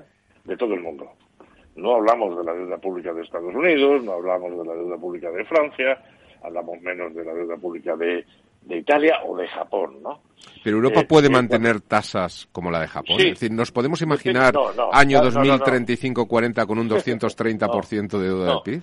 No, porque, eh, porque Japón tiene ese 260 y pico por ciento de PIB porque no tiene denominador, porque no hay crecimiento. Cuando hablamos de deuda pública, lo que hacemos es expresar un cociente, básicamente entre la deuda nominal y lo que crece la economía. Si la economía creciera a un ritmo del 3% en los próximos 10 o 15 años, no nos preocuparía la deuda pública. Recordemos, recordemos, el 31 de diciembre del 2007, la deuda pública española era la menor de Europa. Era del 35,7. ¿Por qué? Porque algún gobierno lo había hecho de maravilla, etcétera, etcétera. No. Porque durante 12 años anteriores, de forma ininterrumpida, el crecimiento medio de la economía española fue del 3,6. Bueno, nadie se preocupó de la deuda pública. Sí, sin embargo, me preocupa mucho la deuda privada y hoy también leía, leyendo el informe este de la OCDE, advierte, el problema de la deuda privada, en mi opinión, son varios. Uno es que no tiene un ángel de la guarda como la deuda pública. Que hay que pagarla, ¿no? El problema es que hay que pagarla, no como la deuda pública. La, deuda pública hoy tiene un ángel de la guarda que es el, los bancos centrales, que, que en promedio pueden tener entre el 25 y el 40% de la deuda pública de los países avanzados en su balance. La deuda privada no tiene ángel de la guarda. Segundo, la deuda pública, eh, la deuda privada que ha aumentado más, curiosamente, no es el caso de España, por otro lado, pero es deuda de empresas que no tienen la mejor calificación crediticia. Yo cuando veo quién ha cargado su pasivo de bonos, aprovechando que las condiciones de los bonos públicos eran baratas, etcétera, etcétera, me encuentro con empresas que tienen ratings crediticios bajos, incluso que están en sectores de demanda no precisamente ascendente. ¿no? Y sobre todo, que si mañana hay un pinchazo en la deuda privada eh, estadounidense o china, civil, ¿eh? pues, pues no sabemos cómo se va a propagar al conjunto de los mercados financieros, tanto los mercados de acciones como los mercados de bonos. Esto no quiere decir que minimice el problema de la deuda pública, simplemente que entre las prioridades potencialmente, potencialmente generadoras de inestabilidad económica e inestabilidad financiera, yo miraría, yo pondría el reojo claramente ¿eh? en la deuda de algunas grandes corporaciones, de algunos grandes emisores de, bonos, e incluso, si me apuráis, en la deuda de algunos emergentes. Los emergentes se han estado dolarizando, se han aumentado su deuda en dólares de una forma espectacular. Ahora el dólar está apreciándose. Y cuando tienen que pagar el servicio de la deuda desde no Argentina, claro. Brasil, Turquía, empieza a recordarnos, cuidado, con muchas distancias, ¿eh? empieza a recordarnos a los menos jóvenes julio de 1982, ¿os acordáis? Sí, sí. Cuando México, Brasil, Argentina dijeron, no cobro dólares, el servicio de la deuda lo podría pagar en moneda local, dándole a la maquinilla. Claro. Pero en dólares... en dólares no hay manera la deuda de los emergentes, pero sobre todo la deuda corporativa de, grandes empresas, ¿eh? no es el caso español, ¿eh? porque otra de las virtudes que han tenido los españoles, ya desde la crisis anterior, desde luego las familias, es que el grado de apalancamiento lo han ido reduciendo. Y fijaos, eh, hemos luchado contra, contra, contra ese, esa mala impresión. Los españoles somos cumplidores de las obligaciones financieras igual o mejor que, igual o más que los, que los demás. Y el resultado es que hoy la tasa de morosidad de la banca española está en el 4 o 4,1%. ¿Y en la OCDE?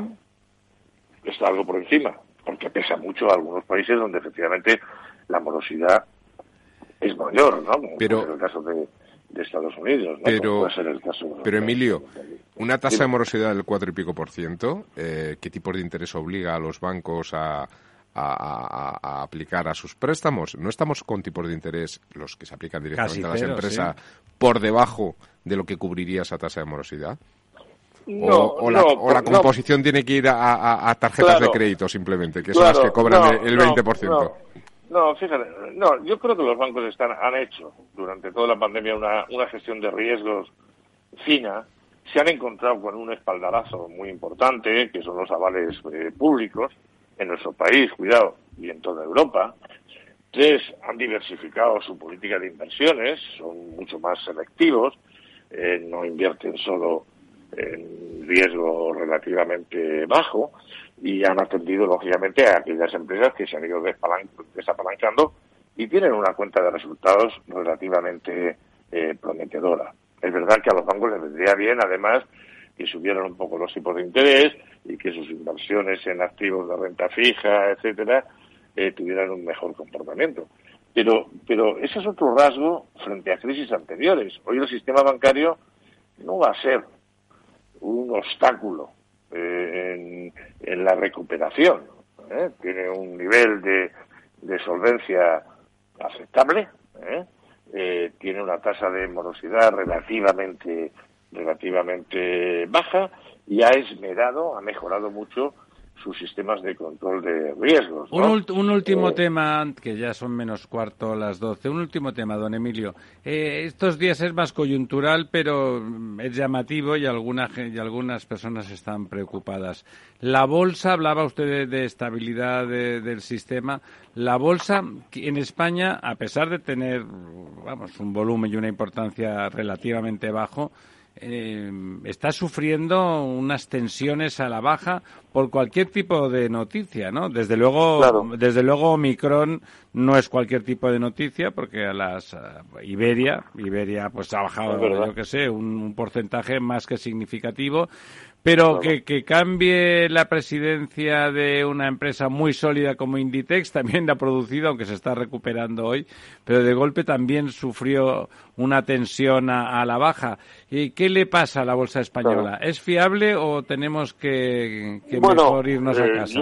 no, yo creo que lo habéis dicho bien, ¿no? El volumen transaccional que tiene nuestro mercado de acciones en relación a la envergadura de la economía española, es, limitado, su carácter es, poco representativo, primer punto. ¿no?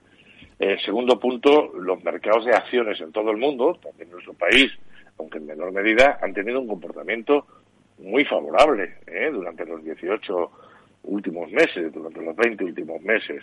En tercer lugar, como también señalabas, la hipersensibilidad de los inversores es está en máximos y cualquier episodio, cualquier episodio ¿eh? veamos lo, que ocurrió el viernes, ¿no?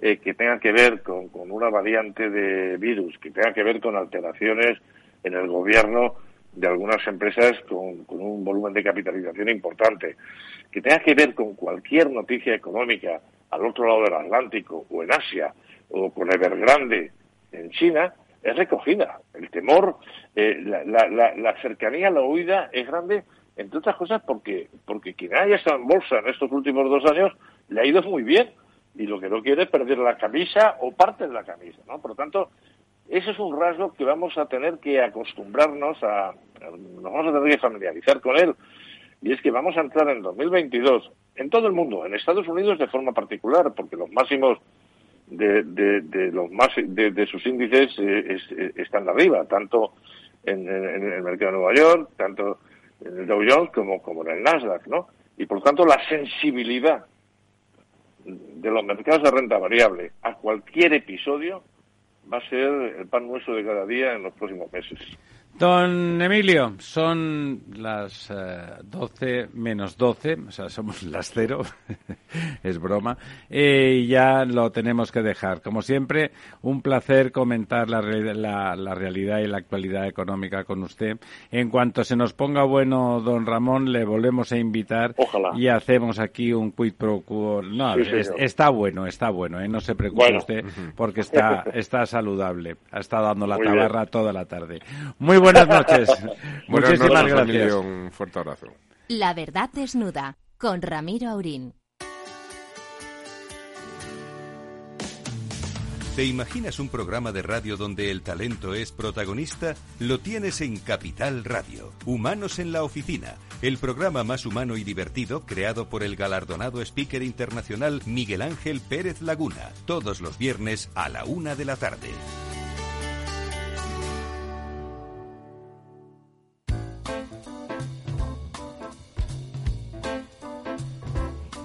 Venga, de Lorenzo, en ausencia del maestro Tamames, eh, nos toca a usted y a mí hacer el repaso, hacer ese quid pro quo, ese repaso de las cinco noticias que dejamos para el final.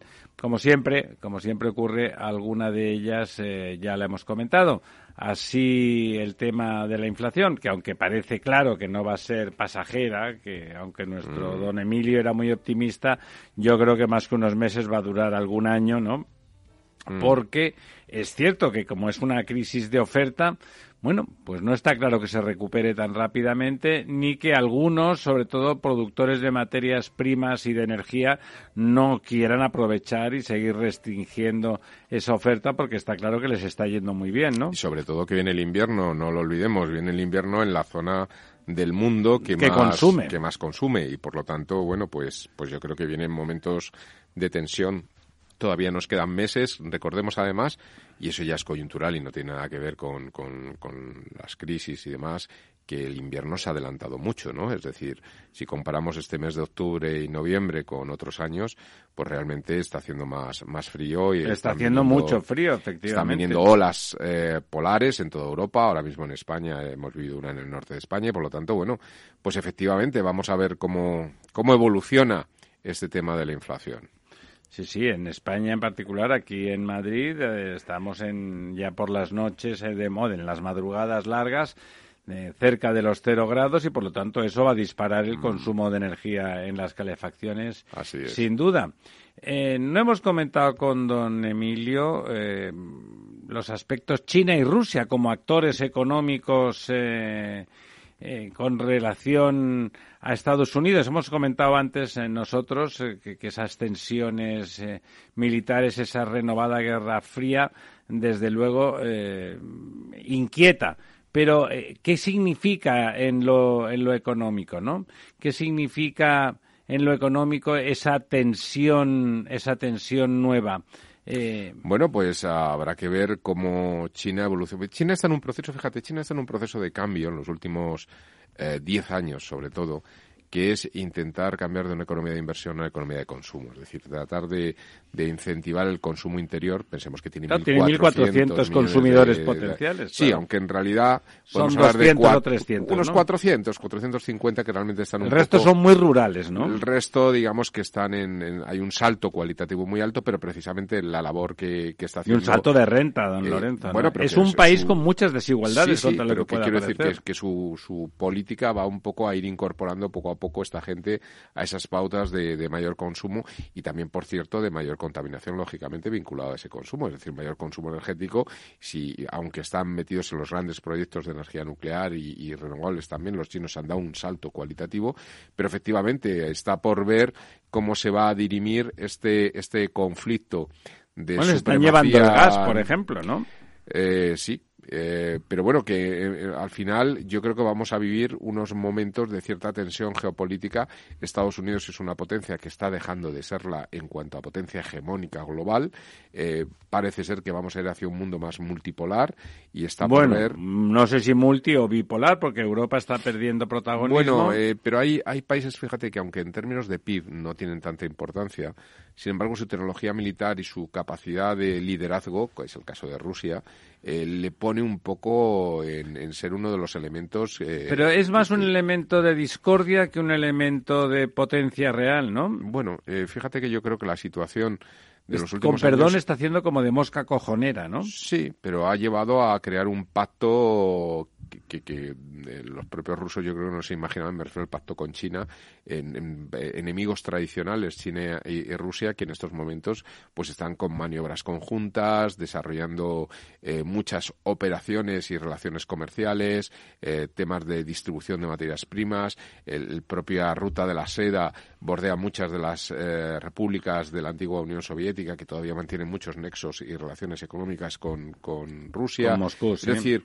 hablar de Rusia Rusia solamente Rusia, me parece que es un poco una cierta limitación de miras. Eh, habría que, empezar a recuperar su zona de influencia soviética, digamos, como, Kazajistán, como Kazajistán, el caso de Turmenistán con, con el gas, por ejemplo, que bueno, habría, habría, habría que eh, hacer un debate más en profundidad de esto.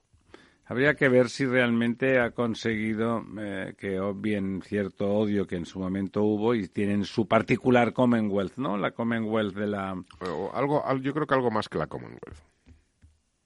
Lo dice por el tipo de países que le Sí, por el tipo de... No, por el tipo de gobiernos que existen y, digamos, la capacidad de gestión eh, política, de manipulación de, de mercados, precios, etcétera. Y los tanques cerca, etcétera, sí. ¿Qué le parece la propuesta del señor del ministro Escriba sobre un fondo de pensiones gestionado por la propia administración? Pues si le soy sincero, me da miedo. Bueno, se parece que a todo el mundo le da miedo, ¿no? A los sindicatos no les gusta un pelo. No sé, yo eso de que eh, ya pasar de un sistema de capitalización a un sistema de reparto es como que aquellos que contribuyeron en el sistema de capitalización les hicieron como lo, como lo de los el, jueguito este de las bolitas y las, el trile, ¿no? el ¿no? Pues eso es como volver a dar un par de vueltas a las, y decir, ahora nos quitamos los privados y lo cogemos todo y seguimos con el sistema de reparto y dices, bueno, espérate un momento que que, no, no, no, termina a mí de convencerme, ¿no? Bueno, que suena un poco a trile, como dice usted, y además con, con los gobiernos, que al final lo pueden bendecir todo vía Real Decreto, por lo, cual, por lo tanto la seguridad jurídica se le antoja a uno que queda que queda un poco de perfil, ¿no? Además, de, como comenta usted, es estatificar más todavía el sistema, el sistema español, ¿no? Sí, así es. Bueno, ya de la variante Omicron hemos hablado un poquito, pero mm, hay noticias contradictorias ahí, ¿no? Por un lado, las noticias de que llegan de Sudáfrica es que allí los enfermos con Omicron son leves. Muy leves. En cambio, aquí se está hablando de, una que se multiplica por 500 la, la, infecciosidad, o sea, que es el 500%, quiero decir, perdón, o sea, que se multiplica por 5. es, contradictorio. Pero fíjate, fíjate una cosa, Ramiro, y, lo digo...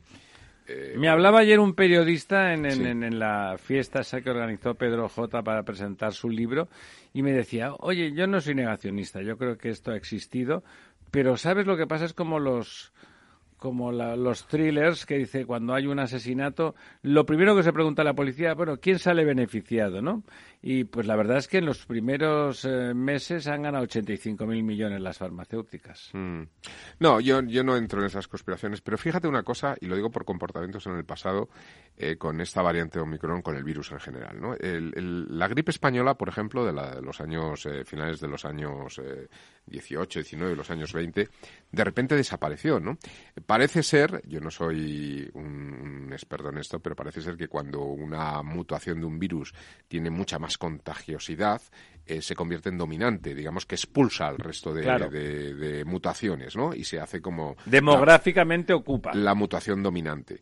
Si esto ocurriera y fuera tan contagiosa como dicen, de forma que quizá en dos, tres meses desaparecen cualquier variante, excepto esta como dominante, salvo que apareciera otra nueva, pero fuese muy, muy leve, Sería mejor, eh, claro. Llegaríamos a contagiarnos todo de la Omicron, eh, aunque no sirvieran las vacunas existentes, pero si es muy leve, todos nos, eh, inmunizaríamos de forma natural y el virus acabaría desapareciendo. A lo mejor eso es lo que ocurrió con la gripe española, ¿no? A lo mejor una de esas mutaciones lo llevó a ser ultra contagioso y, sin embargo, muy leve y de alguna forma desapareció el virus. A lo mejor estamos en esta fase, ¿no? Bueno, a ver si tiene usted razón y hay un milagro de esos de Alicia en el País de las Maravillas.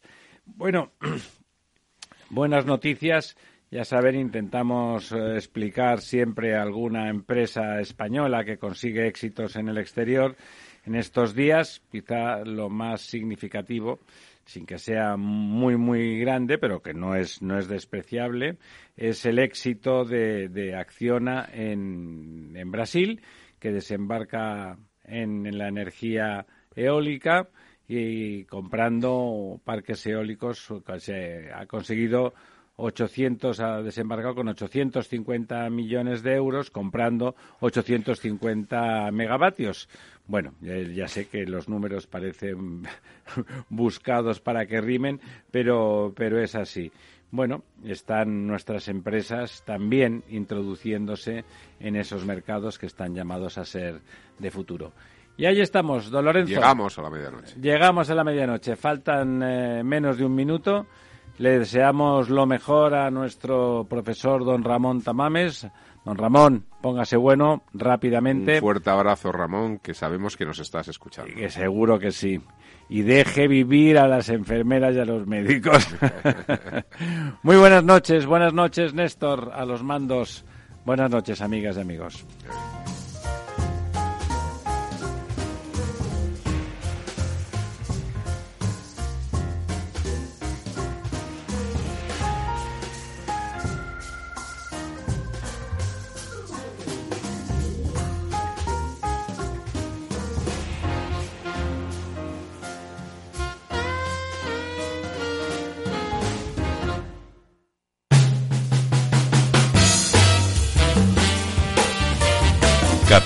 Radio, Música y Mercados.